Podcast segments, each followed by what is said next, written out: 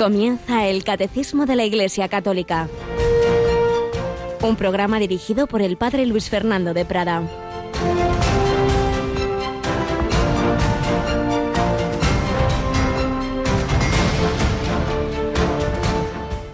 ¿A qué es semejante el reino de Dios? ¿A qué lo compararé?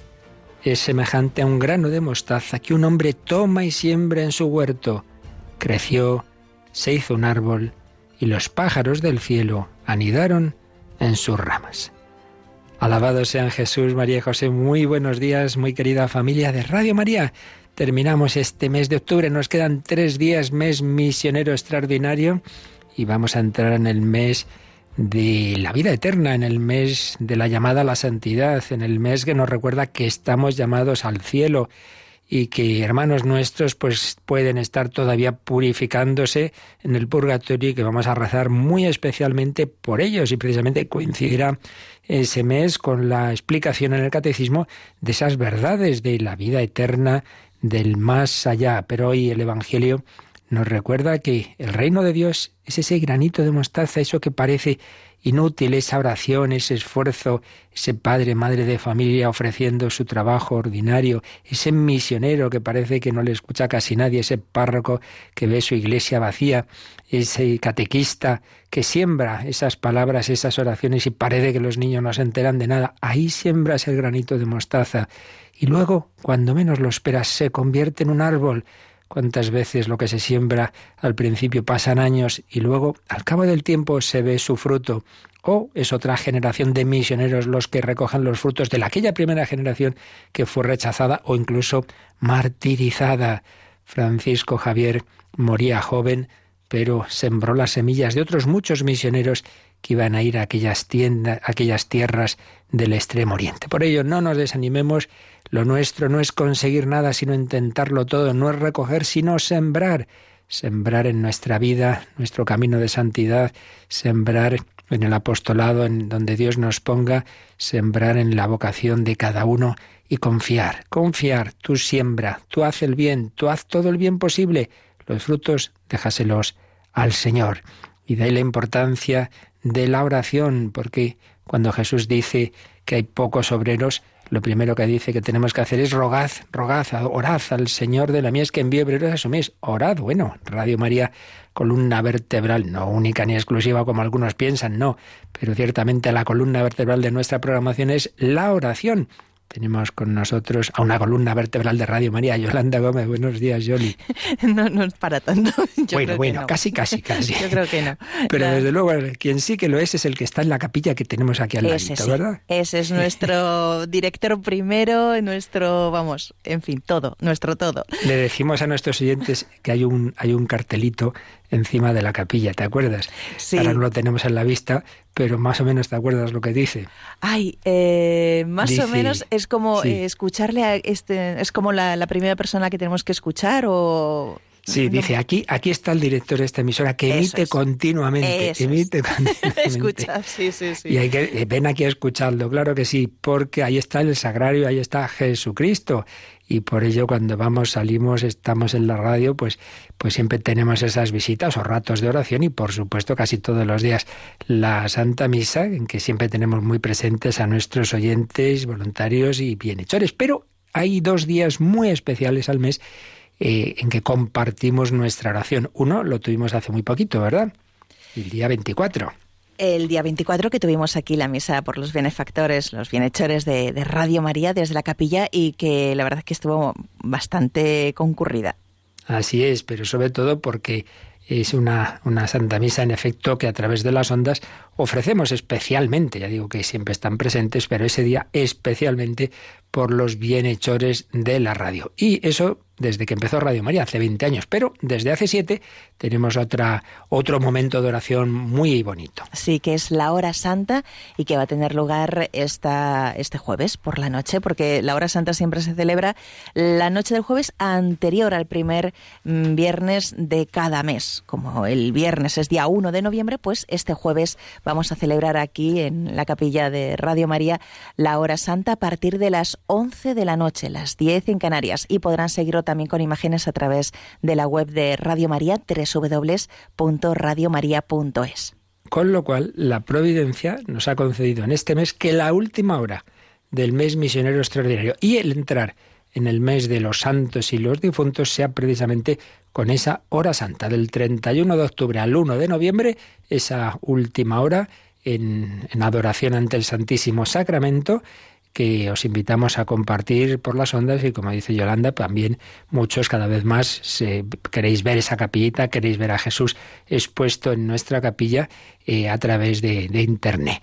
Pues ya lo sabéis y ya sabéis también que tenemos presentes todas vuestras intenciones, pero quien le gusta que estén al pie del altar tiene que enviarlas, pero como muy tarde el miércoles. El jueves ya no nos da tiempo a toda esa labor de recoger esas intenciones, de imprimirlas, etcétera, etcétera. Como muy tarde el miércoles a través de un correo, un correo muy facilito de, de recordar, ¿verdad? Hora santa arroba radiomaria.es y también lo pueden hacer por teléfono llamando al 91 822 8010. Así es. Bueno, pues como os decía antes, eh, entraremos en ese, bueno, ya a partir de mañana, en el artículo del credo que se refiere a, a las realidades de la vida eterna que el otro día yo ya pensaba que íbamos a entrar hoy y no me daba cuenta que aún nos quedaba un numerito de resumen del artículo sobre el perdón de los pecados, lo cual me da pie a, profundizar un poco más en algo tan importante como es cómo vivir ese perdón de los pecados en el sacramento de la confesión. Pero vamos a hablar enseguida, digo, de los santos del cielo y anticipamos ya, aunque ya otro día lo contamos con más detalle, que ya tenemos en perspectiva otra beatificación de un santo, para ser más exactos, de una santa, de una mujer española de María Emilia Riquelme Izayas y tendrá lugar su beatificación el sábado 9 de noviembre. Será a las 11 de la mañana en la Catedral de Granada. Y ella es la fundadora de la Congregación de las Misioneras del Santísimo Sacramento y María Inmaculada. Qué bonitos nombres, Jesús presente en la Eucaristía y la Virgen Inmaculada. Ya hablaremos más de esa beatificación, contaremos con una nueva intercesora. Bueno, ya contamos, pero a partir de ese día, con la certeza que da esa beatificación, ese acto solemne que hace la Santa Iglesia. Bueno, y nosotros seguimos recogiendo testigos de la misión y también vamos a hablar hoy de, de un beato, de un beato que, que conocemos muy poquito y que nos puede hacer mucho bien, porque hay tantas personas que han dado la vida por Jesucristo. Y precisamente nos vamos a ir a África, a la República Sudafricana estos días. Vamos a hablar del beato Benedicto Dasgua, o como se pronuncie, pero que seguro que nos va a ayudar también a darnos cuenta de cuántos hermanos nuestros siguen, han seguido y seguirán a Jesucristo.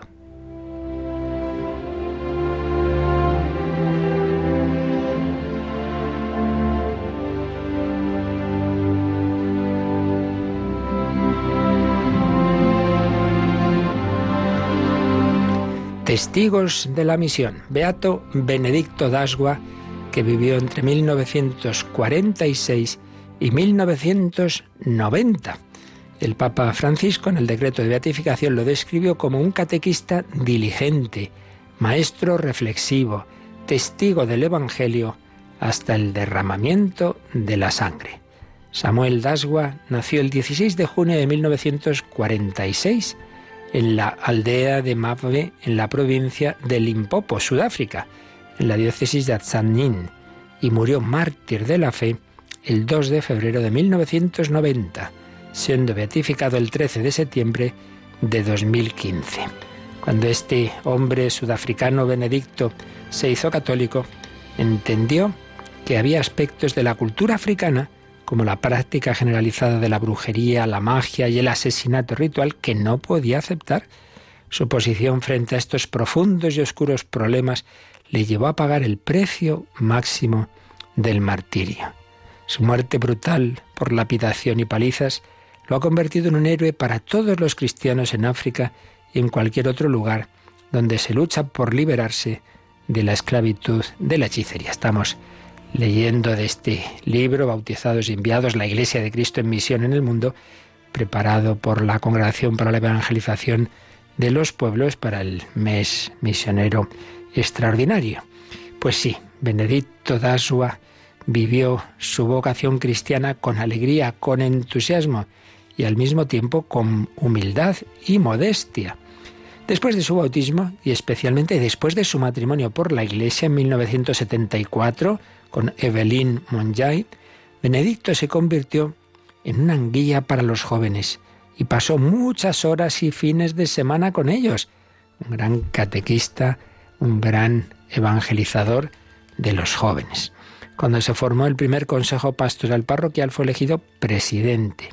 Enseñó el catecismo a niños y adultos, dirigía celebraciones dominicales de la palabra cuando no había sacerdote, visitaba a los enfermos, a los no practicantes, ayudaba a los pobres y necesitados.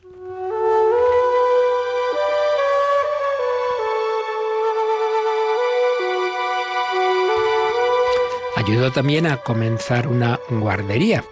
De vez en cuando la pequeña comunidad cristiana se reunía en su casa y durante esas reuniones se rezaba el rosario y se compartía la palabra de Dios. En su familia, Benedicto era un verdadero modelo de referencia como padre y marido, totalmente dedicado al ideal de la familia como iglesia doméstica. En clase, el profesor no solo se preocupaba por proporcionar a los estudiantes un buen nivel de educación, sino que sobre todo les inculcaba los valores morales fundamentales para la formación de la personalidad. Siendo un deportista hábil y motivado, Benedicto inculcó a los jóvenes los valores del esfuerzo, en la disciplina, el trabajo, la corrección, el espíritu de equipo. Y en la esfera pública, ahí comenzaron los problemas. Benedicto no ocultó su posición contra la brujería, la magia y el asesinato ritual. Las acusaciones de brujería a menudo, a menudo eran impulsadas por los celos, el miedo y la sospecha hacia personas comprometidas. Benedicto se dio cuenta de la necesidad de liberar a las personas de esos efectos paralizantes para permitirles asumir la responsabilidad personal de sus propias vidas y convertirse en adultos maduros.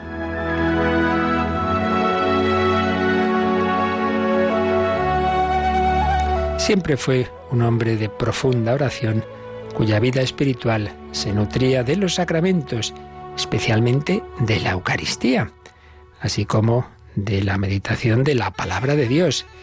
Ese gran misterio de fe y amor significaba todo para él, era el centro de su vida. Un hombre que no se avergonzaba de manifestar su gran fe en Dios. Dios era el que le daba las fuerzas, las personas que lo conocieron de cerca dieron testimonio de que el progresivo crecimiento de su relación con Dios era claramente visible, así como la fidelidad con la que vivía los valores que había abrazado el día de su bautismo. Él quería que todas las personas estuviesen orgullosas de su fe católica y que asumieran una responsabilidad real hacia la Iglesia a la que tanto amaba, lo cual significaba trabajar en los ambientes locales por las vocaciones al sacerdocio y a la vida religiosa, ser activo en la Iglesia y apoyarla también económicamente. Bueno, pues seguiremos hablando en base a este libro preparado en el Vaticano de este laico Benedicto Dasgua de República Sudafricana, como veis hasta ahora, pues un hombre, un verdadero ejemplo de un laico, lo que debe ser un laico comprometido en sus tareas ordinarias, pero siempre desde ese arraigo en Jesucristo por los sacramentos, por la oración, por la palabra de Dios.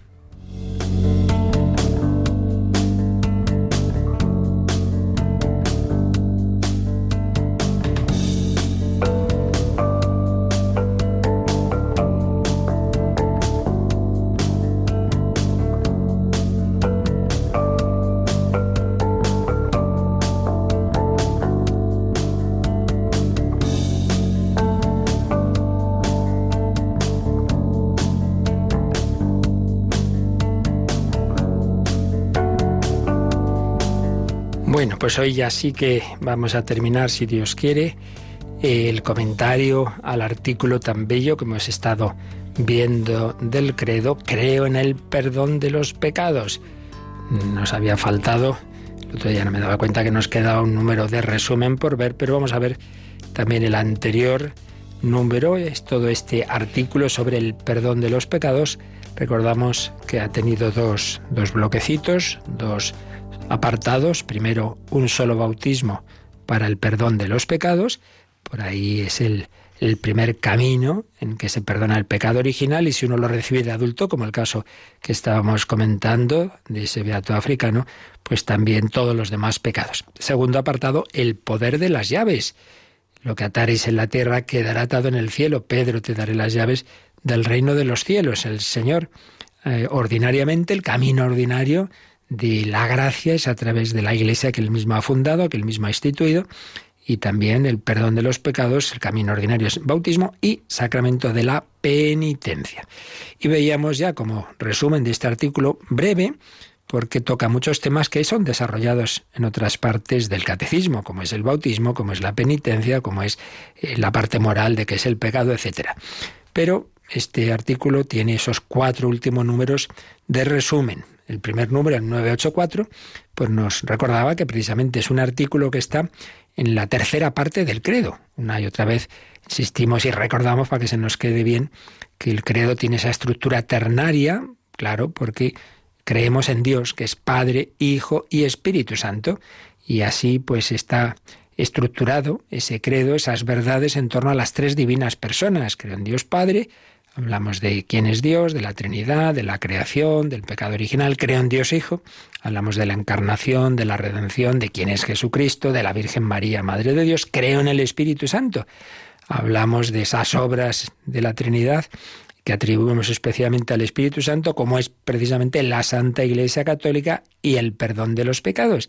Y enseguida, pues también de la consumación de la salvación en la vida eterna. Entonces, el 984 nos ha recordado que el credo relaciona el perdón de los pecados con el Espíritu Santo.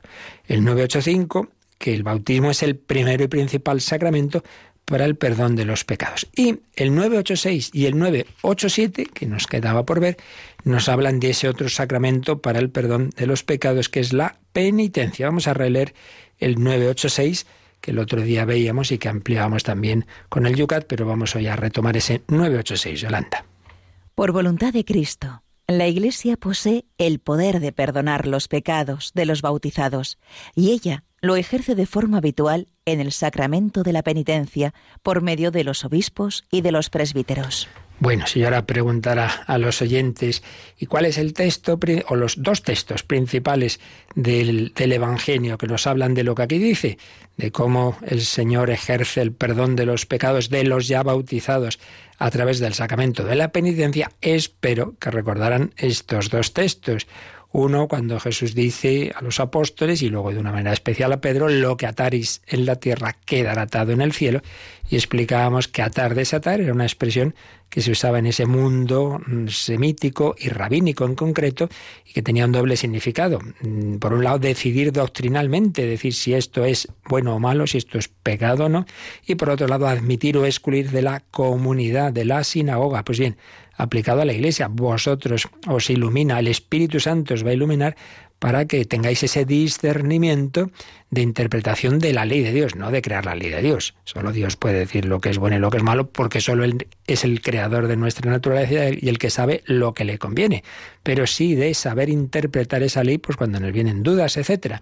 Por un lado, esa iluminación del entendimiento al magisterio de la Iglesia para ese discernimiento y por otro lado el decir, el, admitir o, excluir. En el caso extremo de la persona que comete pecados que dan lugar a una excomunión, pero sobre todo para admitir a aquel que se ha autoexcluido antes por el pecado, se ha ido de la comunión del cuerpo místico, pues a través de, este sacramento eh, la Iglesia puede admitir a esa comunión, puede reintegrar un texto es ese, pero el más claro y el más importante es Juan 20, capítulo 20 de San Juan, Jesús resucitado. Recibid el Espíritu Santo. A quienes perdonéis los pecados les quedan perdonados. A quienes se los retengáis les quedan retenidos. Pues bien, eh, Jesucristo, a través de la Iglesia, pues da ese perdón de los pecados. Ahí vemos, se lo dice a los apóstoles, cuyos sucesores son los obispos y sus colaboradores, los presbíteros. Por eso nos ha dicho este número que por voluntad de Cristo, no por invento nuestro,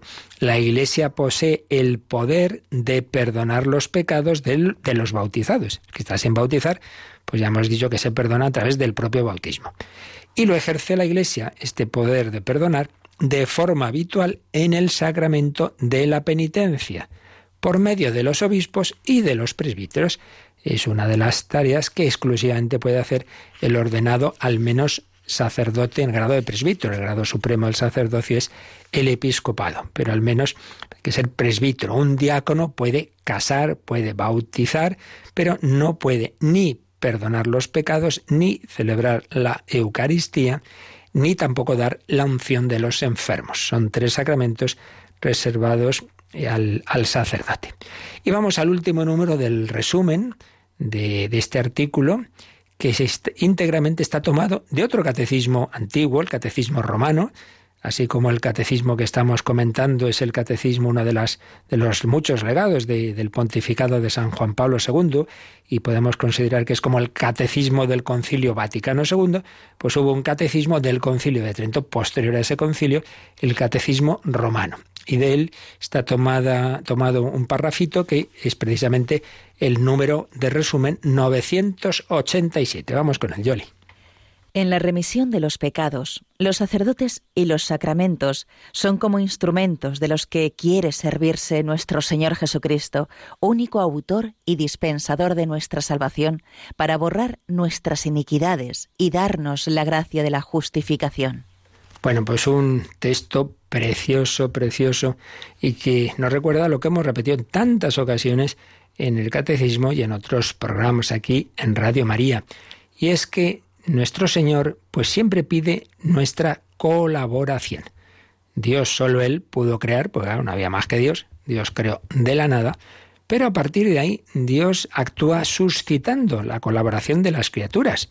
Y desde luego así es en el orden pues de la vida humana, de la educación, cuenta con, con esa labor de los padres, de, de, los profesores, etcétera, y por supuesto en la iglesia, en la iglesia. Lo más esencial ya lo ha hecho el Hijo de Dios, hecho hombre, nos ha redimido, nos ha dado los bienes salvíficos, nos ha entregado la comunicación del Espíritu Santo, sí, sí, pero para que eso llegue a cada hombre hay que anunciárselo, hay que llevarle los medios por los que se comunica toda esa gracia salvadora y bueno, para ello suscita y pide nuestra colaboración. Por eso en el final de los cuatro evangelios pues de distintas formas se habla de esa colaboración. Id al mundo entero, predicad, bautizad, anunciar, eh, anunciar el perdón de los pecados, etc. Y en este caso concreto de la penitencia, pues esos textos que os decía antes, y particularmente ese de recibid el Espíritu Santo, a quienes perdonéis los pecados les quedan perdonados, a quienes se lo tengáis les quedan retenidos. Señor pide nuestra colaboración. Y nos ha dicho este número, tomado de ese catecismo romano, que los sacerdotes y los sacramentos somos instrumentos de los que quiere servirse nuestro Señor Jesucristo. Instrumento. Un pintor tiene en su, en, su mente esa iluminación de, de, lo que quiere, de lo que quiere pintar. Ya está, eso, ahí ha habido una inspiración, es un gran artista y el artista como que ve, o el músico, pues le viene la música a la cabeza, sí, pero para plasmar eso y para exteriorizarlo y para que los podamos disfrutar los demás, hace falta instrumentos, hace falta un pincel, hace falta un piano, hace falta un bolígrafo para escribir esa partitura, instrumento. Un instrumento, en ese caso, ese instrumento sería un instrumento que no tiene una inteligencia, pero que es movido por una mano, que es también instrumento del, del cerebro. Y, y, entonces, bueno, pues son como una cadena de instrumentos. Bien, pues los sacramentos, pan, vino, agua, aceite, palabras, son instrumentos de Cristo. Y el sacerdote también, hay con la diferencia de que no es un, un instrumento muerto, algo meramente material que, que es movido eh, automáticamente, sino que el Señor nos quiere mover con la gracia del Espíritu Santo y claro, ahí entra también que, que, seamos dóciles, que nos dejemos mover.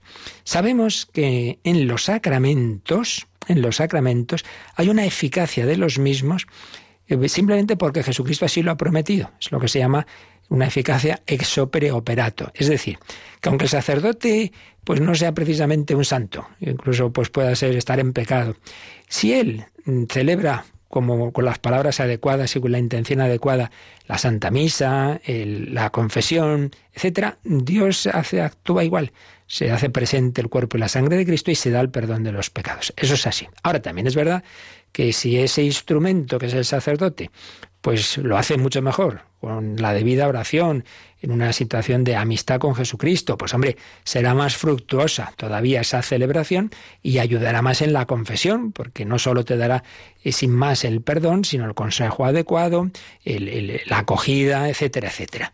Entonces, eh, somos instrumentos, pero instrumentos vivos. Hay también quien prefiere usar la palabra colaborador que indica más ese aspecto de una colaboración personal y libre. Pero en cualquier caso, lo, que nos quiere transmitir este, este número es que Dios nuestro Señor nos perdona. ¿Cómo? Pues por una cadena, digamos, de mediaciones. Primero, porque Él mismo se hace hombre.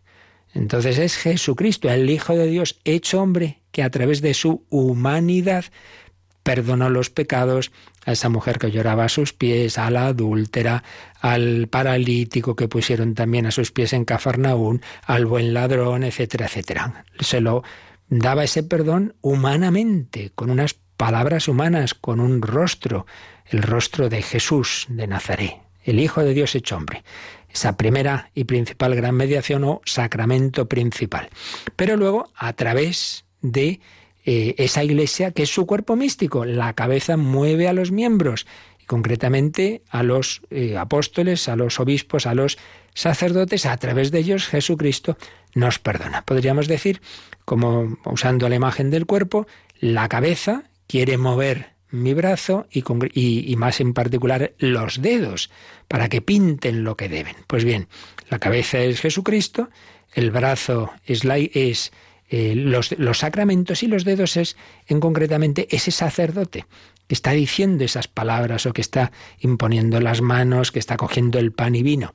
Es Jesús quien actúa, pero a través de. Por eso se dice que en los sacramentos el sacerdote actúa in persona Christi, es decir, no soy yo, actúo en la persona de Cristo. Por eso en, la misa nos revestimos con el alba, la casulla, como para decir, oye, que no soy el que está tomando ahí un, cafetito fuera, sin más, sino que aquí hay algo, hay alguien que es el que me está moviendo. Y en la confesión, si se puede hacer bien, sin, si no es un momento así de como que, que, ha surgido espontáneamente, pues hombre, el ideal es ponerse también el alba, la estola, etcétera, al menos la estola.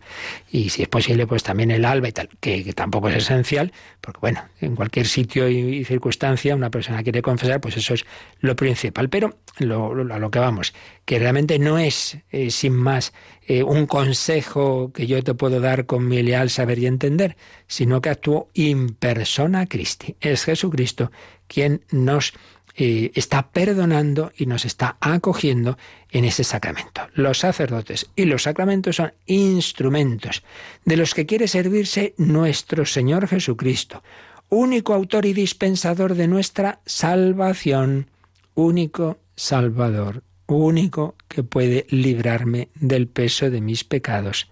El único, pero lo hace a través de los medios que él mismo ha designado e instituido.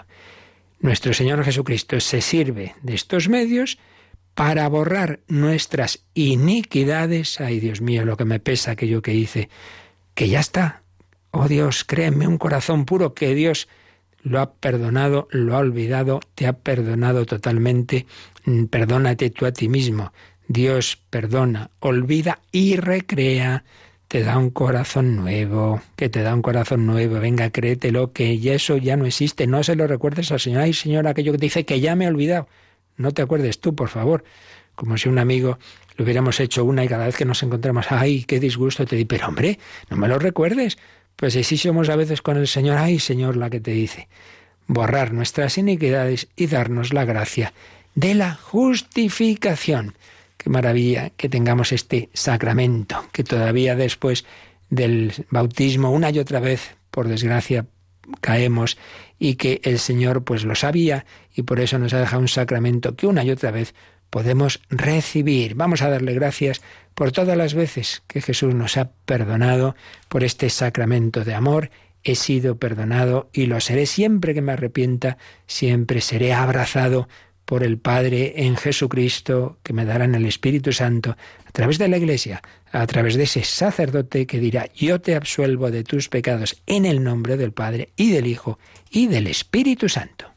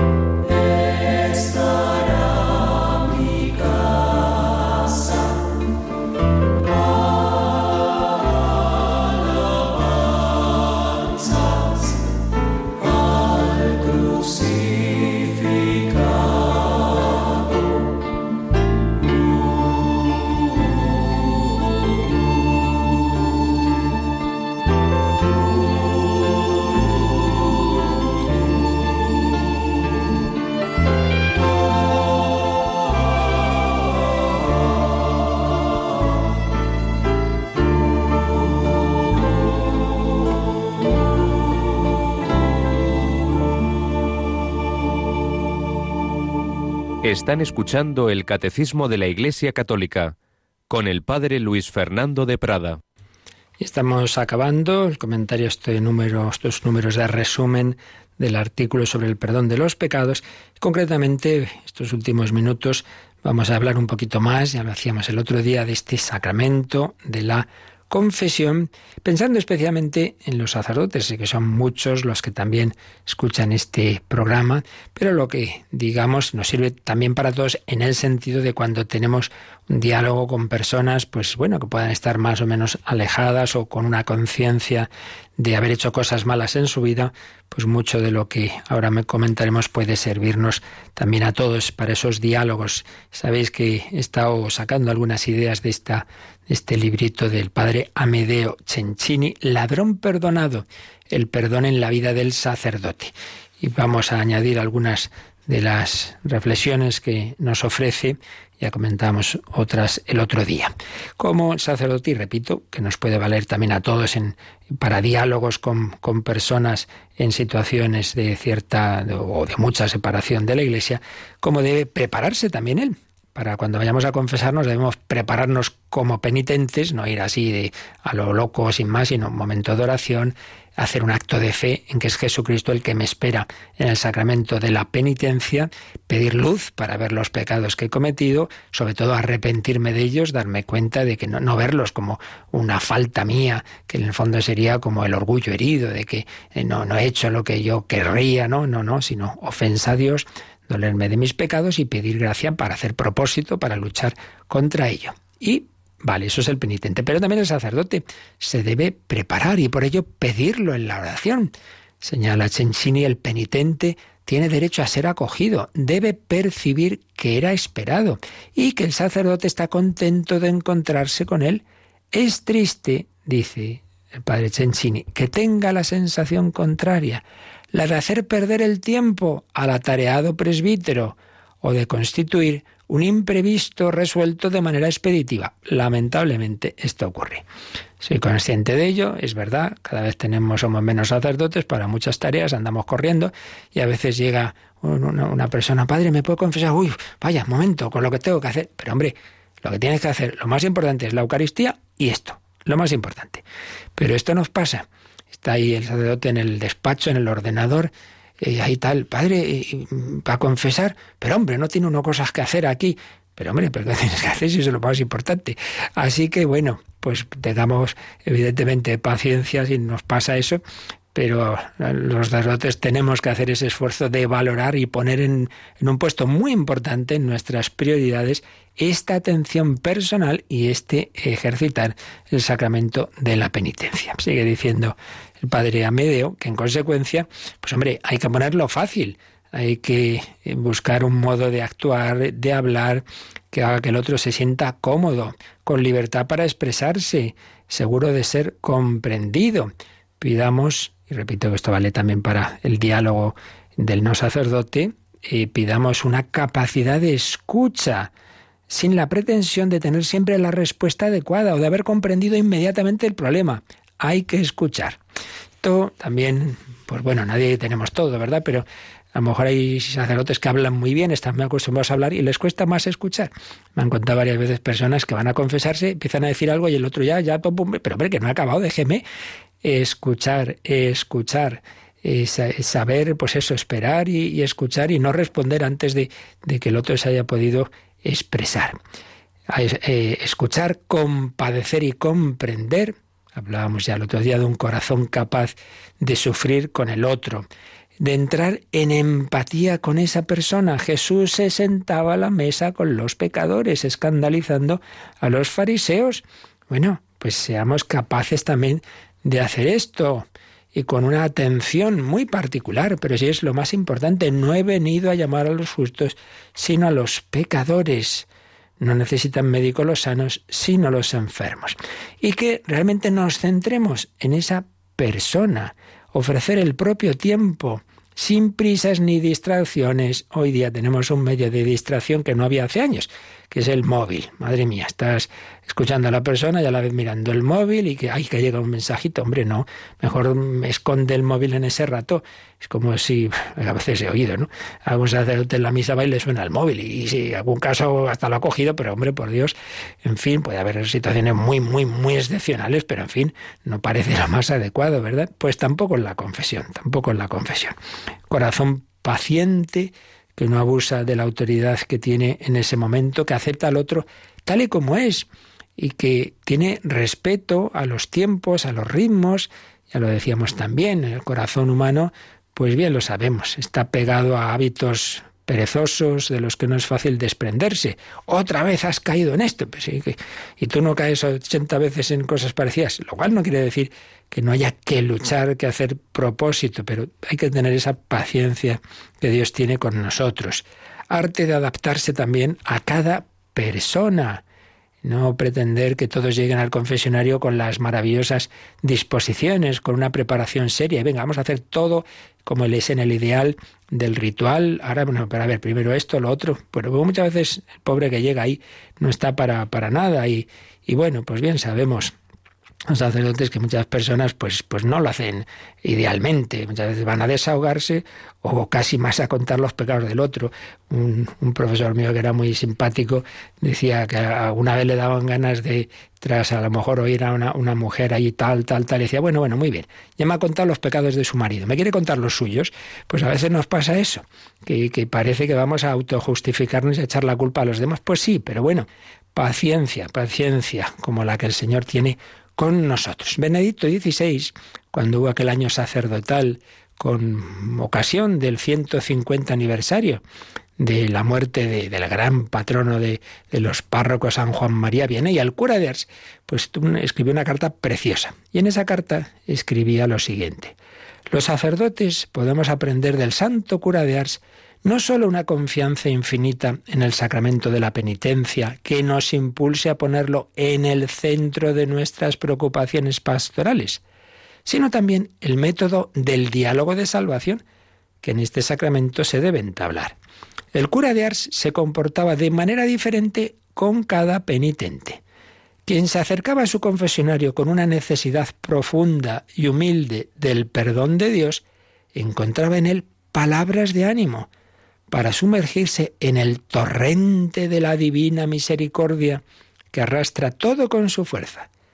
Y si alguno estaba afligido por su debilidad e inconstancia, con miedo a futuras recaídas, el cura de Ars le revelaba el secreto de Dios con una expresión de una belleza conmovedora. ¿Qué les decía el cura de Ars? A ese que decía, ay padre, yo de verdad que quiero luchar, pero me temo que pueda volver a recaer. ¿Qué le decía? Fijaos, el buen Dios lo sabe todo. Antes incluso de que se lo confeséis, ya sabe que pecaréis nuevamente, y sin embargo os perdona. Qué grande es el amor de nuestro Dios, que le lleva incluso a olvidar voluntariamente el futuro con tal de perdonarnos. Qué maravilla. Francia usa mucho esa expresión, que en España apenas usamos el buen Dios, el buen Dios. Entonces el cura de Ars veía una persona humilde, buena, pero consciente de su debilidad, y decía, ay Dios mío, pues, yo me temo que volveré a caer. Y le decía esto, Dios ya lo sabe.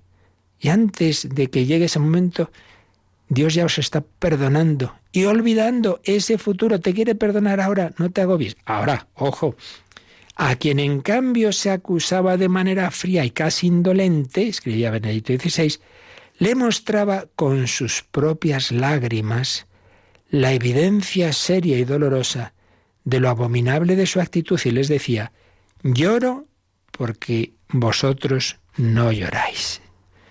Si el Señor no fuese tan bueno, pero lo es, hay que ser un bárbaro para comportarse de esta manera ante un padre tan bueno. ¿Veis? Él discernía. La persona débil, pero que de verdad se arrepentía y que quisiera no volver a caer, le animaba y decía, tranquilo, que Dios ya sabe de tu debilidad, pero te perdona, aunque Él ya sepa que puedas volver a caer. Pero el que veía que no se arrepentía de verdad y que no tenía propósito, lloraba y decía, pero, pero ¿cómo puede ser así con un Dios tan bueno? Claro, yo ya lo he dicho en otra ocasión y lo repito, ¿no? Personas que dicen, ¿para qué me voy a confesar si luego volveré a caer? Vamos a ver. Si es el volver a caer de quien dice, ay Dios mío, que tengo mal genio, me, he enfadado siete veces con, con tal persona, me conozco y seguro que vuelvo a caer, pero bueno, voy a intentarlo. Muy bien, pues estupendo. Otra cosa muy distinta es el que dice, pues he robado siete cosas en, en, unos grandes almacenes, bueno, mañana va a ser la octava. Hombre, entonces ya está programando el próximo robo, pues evidentemente ahí no hay arrepentimiento, no hay propósito. Esa confesión sería absolutamente inválida, incluso sacrílega, pero es distinta una situación que otra. Y el cura de Ars lo discernía. Y seguía diciendo Benedicto XVI que San Juan María Vianney provocaba el arrepentimiento en el corazón de los tibios obligándoles a ver con sus propios ojos el sufrimiento de Dios. El sufrimiento de Dios. Y ese sufrimiento de Dios lo veían como encarnado en el rostro del sacerdote, que estaba dolorido, que estaba llorando por ese, esa tibieza. Si alguno, en cambio, manifestaba deseos y actitudes de una vida espiritual más profunda, le mostraba las profundidades del amor, explicándole la inefable belleza de vivir unidos a Dios y estar en su presencia todo bajo los ojos de Dios, decía, todo con Dios, todo para agradar a Dios. Todo bajo los ojos de Dios, todo con Dios, todo para agradar a Dios. Y les enseñaba a orar, Dios mío, concédeme la gracia de amarte tanto cuanto yo sea capaz. Gran patrono de los sacerdotes confesores, como el Padre Pío, como tantos San Leopoldo Malnik, que ha sido su principal tarea, a la que han dedicado más horas de su ministerio, el sacramento de la penitencia. Pues no dedicaremos 16 horas a los demás, pero que lo pongamos como algo muy importante, desde luego mucho más importante que organizar no sé cuántas cosas y no sé cuántas reuniones y no tener un minuto para atender a esa persona que busca el perdón de Dios que en ese, en ese rostro, en ese corazón del sacerdote, y repito, en su medida, pues en cada cristiano, en tanto en cuanto queremos reflejar el amor de Dios, encuentre el, el que está alejado un corazón que perdona, que ese Dios te perdona y se manifieste también a través de que yo, en cuanto representante de la Iglesia, te perdono, que sepa dar la palabra de ánimo, decir las palabras adecuadas y con ese gesto maravilloso de la absolución que nos demos cuenta de que es un acto solemne, que haya actúa el Espíritu Santo de una manera especialísima, que hay una eficacia ex opere operato. El otro ha llegado arrepentido, tú le has ayudado a profundizar en esas actitudes y llega el momento central del sacramento. Bueno, pues pídele perdón al Señor, el pecado le ha dolido, pero ahora le alegras un montón. Esto también es importante. A lo mejor te dices, ¿para qué irme a confesar? Pues para darle a Jesús la alegría de hacer fecunda su sangre voy a confesarme para alegrar al Señor, no solo para quedarme yo mucho más contento, sino para alegrarle a Él. Llega ese momento cumbre y llega esa absolución, que es preciosa, y donde está también esa mención de las tres personas de la Santísima Trinidad.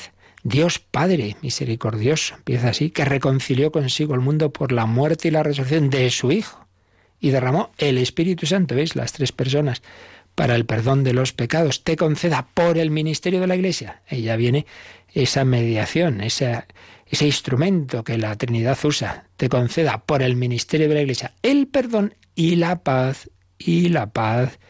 ¿Cuántas veces pues lo experimenta uno, hasta con efectos psicológicos y hasta físicos, que el Señor en este perdón no solo me ha perdonado, sino que me ha dado una paz profundísima que no me da la mejor pastilla o la mejor terapia el perdón y la paz. Y yo te absuelvo de tus pecados en el nombre del Padre y del Hijo y del Espíritu Santo. Y luego, pues, hay otras palabras que se pueden añadir. Eh, una oración más larga, la pasión de nuestro Señor Jesucristo, la intercesión de la bienaventurada Virgen María y de todos los santos, el, bien que hagas y el mal que puedas sufrir te sirvan como remedio de tus pecados, aumento de gracia y premio de vida eterna. O una más breve y preciosa, eh, dad gracias al Señor porque es bueno, porque es eterna su misericordia. Pues sí, así debemos terminar siempre dando gracias a Dios porque es bueno, porque es eterna su misericordia, porque una y otra vez me ha perdonado. Debemos poner la pastoral de la reconciliación en un puesto muy importante dentro de la vida de la Iglesia. Por eso, Medio Cencini termina este librito, Ladrón Perdonado, hablando de esa pastoral de la reconciliación, que todo el presbiterio pues realmente eh, le dé este valor, que no dé la impresión de que, bueno, es una cosa así que de vez en cuando pues viene un pesado ahí a confesarse, bueno, venga, que nombre, que no, que esto es absolutamente fundamental, y más en nuestro mundo con tantas personas heridas, con esa extensión del pecado, con tanta gente con esa carga de culpabilidad, es fundamental, fundamental la confesión. Y hoy día que tanto valoramos lo personal, y que tanta gente necesita un psicólogo, que yo no estoy diciendo que, una cosa supla la otra, pero a veces busca al psicólogo sencillamente porque no tiene quien dé esa acogida y a lo mejor no necesitaría una terapia psicológica, otras sí, pero algunos no, sino simplemente esa escucha y ese perdón, por supuesto, de los pecados. Bueno, pues se lo pedimos al Señor que valoremos este inmenso regalo y hoy sí que terminamos ya este artículo para Mm, pasar ya a partir de, mañana, si Dios quiere, a la consumación de la salvación, que es pues lo que el Señor quiere regalarnos más allá de la muerte. Hablaremos de la resurrección de la carne, hablaremos de la vida eterna. Pero, entre tanto, aquí dejemos que el Señor resucite nuestra alma y la conforte una y otra vez con este sacramento de la misericordia que nos manifiesta ese amor tan grande que nos tiene. Lo dejamos aquí dando gracias al Señor por ese amor y si queréis ahora alguna duda, alguna consulta o algún testimonio de lo que en vuestra vida significa la confesión, pues también lo podéis hacer.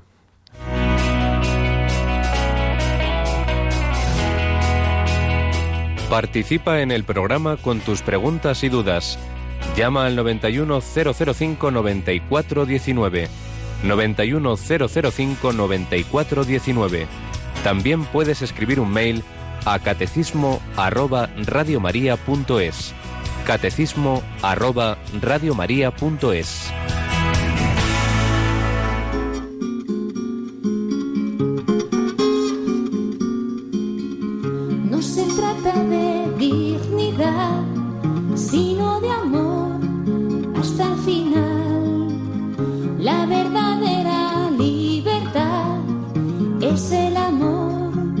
siempre da, porque amor no es decir te quiero, sino en silencio llevar la cruz. Porque amor no es decir te quiero, es el sendero que abrió Jesús. Se habla de solidaridad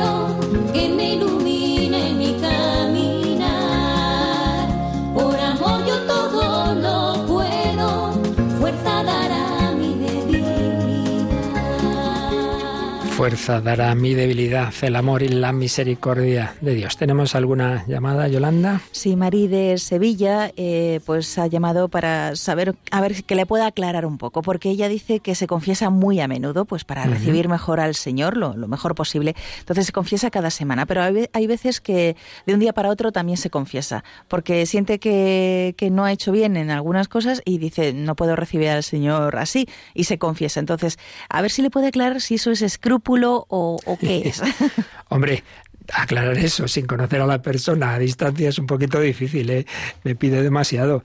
Eso hay que conocer a cada persona. Hombre, así a distancia y, con todo el miedo que da, ya digo, el no conocer a una persona, me suena que sí puede haber ahí un poquito de escrúpulo, porque me da la impresión, por lo que cuenta, es una persona, pues hombre, de vida espiritual y que por la gracia de Dios no cae en pecados graves. Por tanto, eh, no es el único medio, ya lo hemos dicho, la confesión, para el perdón de los pecados, porque eh, el acto de que hacemos al principio de la misa, yo confieso que he pecado mucho, y una y otra vez esos actos de contrición, y Señor, no soy digno de que entres en mi casa, coger el agua bendita llegar, en fin, todo eso son los medios ordinarios para el perdón de esos pecados, esas pequeñas cositas que siempre hay de un día para otro. Pero tanto como para decir, me tengo que confesar, pues si no comulgo, ya me parece a mí que en efecto seguramente ahí ya hay algo de pensar que es el único medio y algo de quizá una cierta escrupulosidad porque solamente si uno tiene conciencia cierta de haber cometido ciertamente pecados graves es cuando es necesaria la confesión. Me da la impresión de que no es así en esta comunicante, pero repito, esa es una pregunta que hay que hacer al confesor eh, que la conozca. Luego teníamos también precisamente un correo con varias cosas y de ahí respondemos una. Eh, comentar algo sobre el acto de contrición perfecta por haber ofendido a Dios con la intención de no volver a caer y de confesarse cuando sea posible, como forma de recuperar la gracia. Pues sí, así es. Esto es muy importante tú caes de repente, ay Dios mío, pues es verdad, he caído, Señor, pues enseguida, Señor, perdóname, me arrepiento. Y no simplemente porque, porque hombre, porque esto puede tener consecuencias malas para mí, sino por ti, por haberte ofendido. Es lo que decimos acto de contrición perfecta, distinto de la atrición. La atrición es, me arrepiento porque, hombre, porque me, me voy a sentir mal y porque me puedo condenar. Bueno, algo es algo, pero mucho mejor es por ser vos quien sois bondad infinita. Entonces ese acto de contrición, ya en sí mismo, con intención de confesarse, Dios ya está, ya te ha perdonado, estás en gracia. Lo cual no quiere decir que ya puedas comulgar, porque ordinariamente debemos antes confesarnos. Pero en efecto es muy importante hacer ese acto de contrición perfecta. Por eso, una santa costumbre, de esas que nos enseñaban en otros tiempos más cristianos, ¿no? Es que todas las noches, pues nuestras oraciones finales tengamos eh, un acto de contrición, recemos el Señor mío Jesucristo o algo parecido, pidiendo perdón de los pecados de, ese día, arrepentiéndonos de corazón. Luego nos había escrito hace unos días Alberto, que, que, dice, hay personas dispuestas a recordarnos nuestros pecados. Y dice que en una conversación por WhatsApp, un antiguo compañero de colegio, por un lado le sacaba casos de escándalos de sacerdotes y luego le dice, seguramente tú también habrías cometido algún pecadillo temprano de juventud que no recordaste. Entonces le, le respondió eh, diciendo con la frase de una película, la duda, si he cometido algún pecado grave, está en las manos misericordiosas de mi sacerdote, mi confesor, el ministro de Dios, aquí en la tierra, que el día de mi juicio intercederá ante Dios, intercederá ante Dios para abogar por mí. Pues hombre, si uno se ha olvidado, si uno pues ya está. Dios no, no, no, está ahí San Pedro esperándonos con una, una libretita. Oye, que te olvidaste de esto. Hala, para abajo. Hombre, que no. Pensemos, no, no pensemos mal de Dios. Y luego, pues también dice como, eh, eh, a ver cómo, perdón, aquí, dice, eh, haciéndome carne, me hago carne con los sacerdotes acusados falsamente y también con los acusados justamente, pero no con misericordia. Pues es verdad, aquí a todo el mundo se le perdona, menos al sacerdote que ha podido caer en, un determinado pecado. Pues misericordia, confiemos en ella para nosotros y tengamos esa mirada misericordiosa hacia los demás y no caer en esas trampas de quien dice, mira, mira lo que hiciste y tal, Dios me ha perdonado. Y si algo, pues yo no me he acordado, pues el Señor también en su misericordia. Por eso también es bueno cuando uno se confiesa al acabar decir, bueno, arrepiento de todo esto de los pecados de toda mi vida y de lo que me hubiera podido olvidar. Y ya está.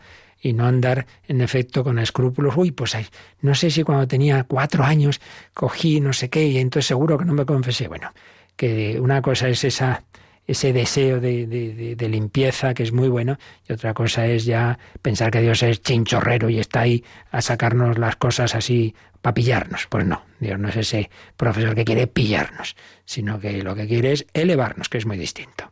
Pues nada, seguiremos respondiendo a lo que queráis, queda aquí alguna cosita para el próximo día, pero hoy pues disfrutemos de esa misericordia de Dios y si alguno hace tiempo que no se confiesa, pues bueno, ya hemos dicho unas cuantas cosas y precisamente en una semana en que ya llegamos al primer viernes de mes, creo que es una santa costumbre.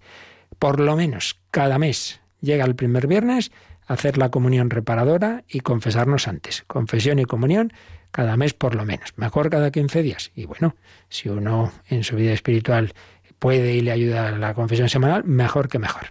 La bendición de Dios Todopoderoso, Padre, Hijo y Espíritu Santo, descienda sobre vosotros. Alabado sea Jesucristo.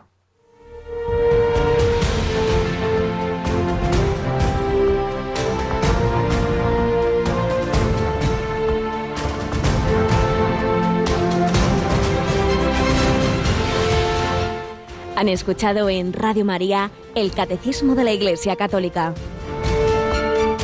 Un programa dirigido por el Padre Luis Fernando de Prada.